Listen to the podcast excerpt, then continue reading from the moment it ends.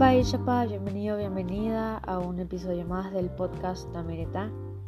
Les habla Ana Maidana, guitarrista paraguaya, y el episodio de hoy va a tratar sobre el arte y la música indígena.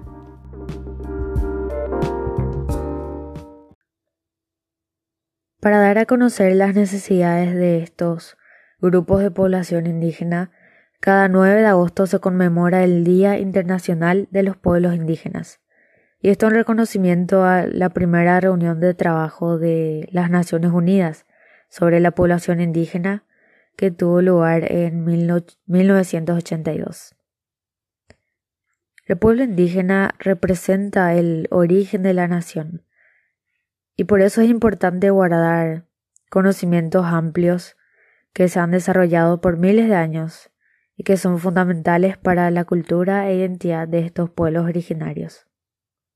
En Paraguay, de acuerdo a los censos del 2012, existen aproximadamente 117.000, 118.000 indígenas que están distribuidos en 19 pueblos pertenecientes a cinco grupos lingüísticos, que habitan en 13 departamentos y en Asunción. Y volviendo más atrás, en la época de los jesuitas y, los franciscanos, ellos tenían ya incorporado la música en su, en su sistema de, de enseñanza.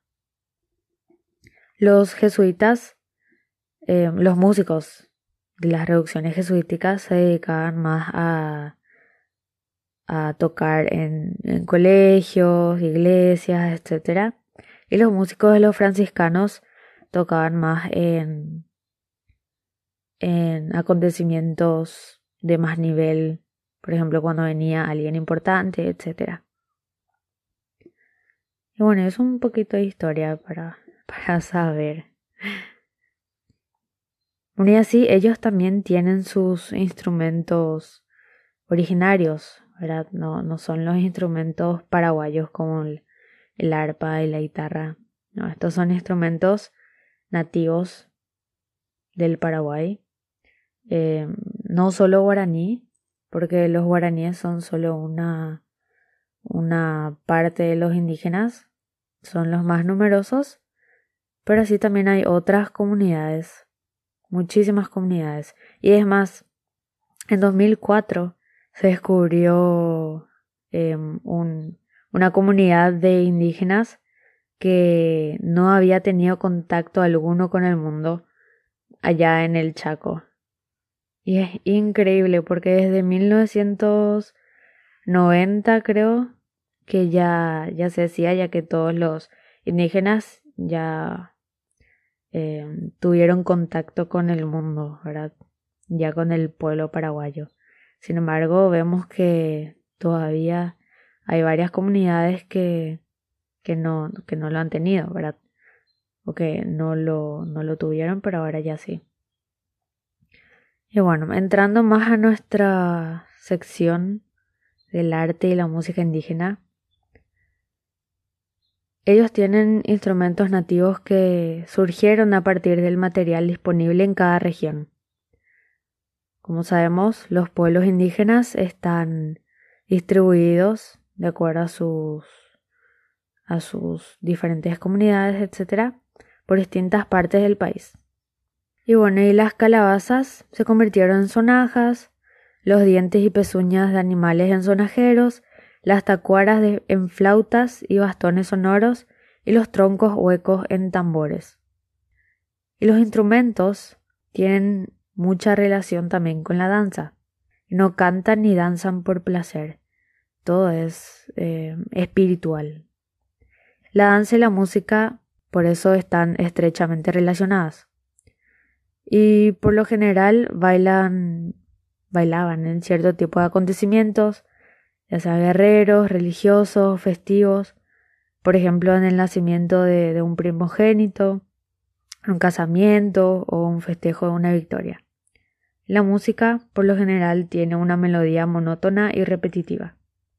Además, su música tiene un ritmo binario y ternario. Carece de armonía, es decir, ellos cantan en un solo tono. Y los instrumentos generalmente están hechos de materiales naturales, como ya dije anteriormente. Y los podemos clasificar en melódicos y rítmicos.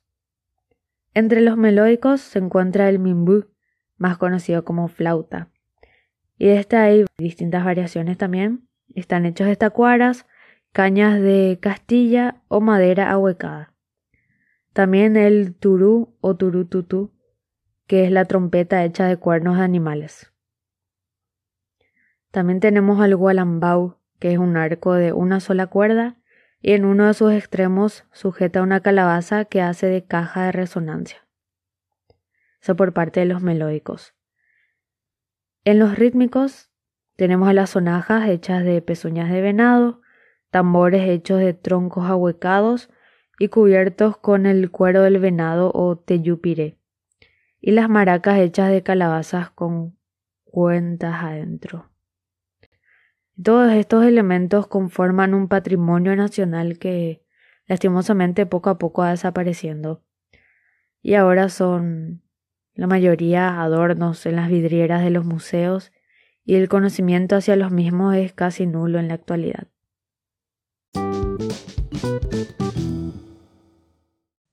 También es importante destacar la cultura y el arte de este pueblo. La herencia cultural indígena dio un abanico de ricas expresiones artísticas en el Paraguay. Y inicialmente eran consideradas como simple artesanía, y su rescate y su reconocimiento como arte se debe en gran parte a arqueólogos, etnólogos, investigadores que fueron desarrollando sus estudios desde comienzos del siglo XX. Dentro del arte indígena del Paraguay se destacan la cestería y los objetos de ornamentación plumaria, la cerámica y las tallas de madera. El arte indio encuentra sus primeros orígenes fundamentales en esas ceremonias, ceremonias eh, espirituales, los rituales, como ya dijimos, y en el cuerpo. Las plumas las utilizan en la ornamentación, tatuajes y pinturas corporales en el caso de los indios del Chaco y el arte de la pluma entre los guaraníes constituye elementos básicos del arte indio en Paraguay. Y acá tenemos que hacer una clasificación, una diferencia. Está la, artesanía indígena propiamente dicha, que engloba la cerámica, la cestería, los tejidos aislados, la talabartería, que es eh, todo trabajo en cuero, y el arte plumario. Luego tenemos la artesanía mestiza, a la cual pertenecen los bordados y encajes, como el yandutí, las tallas de madera y los diferentes productos de metal. Y hay varios museos que albergan también muestras del arte indígena de diferentes etnias que habitan el territorio paraguayo. Y entre los museos o los espacios museológicos dedicados al arte indígena, los más importantes son el Museo Etnográfico Andrés Barbero, creado en 1929 y ubicado en Asunción, el Museo Guido Bogliani, fundado en 1989, ubicado en San Lorenzo, y el Museo de Arte Indígena, creado en 1987. Aunque es cada vez más frecuente disfrutar de muestras y ferias de arte indígena en el Paraguay, y lo podemos adquirir en comercios especializados en ese género. El arte indígena, a través de sus símbolos y en libre ejercicio de su propio lenguaje, es una de las manifestaciones más importantes de la cultura de nuestro país. Y por ello es importante preservarla porque constituye también la identidad paraguaya.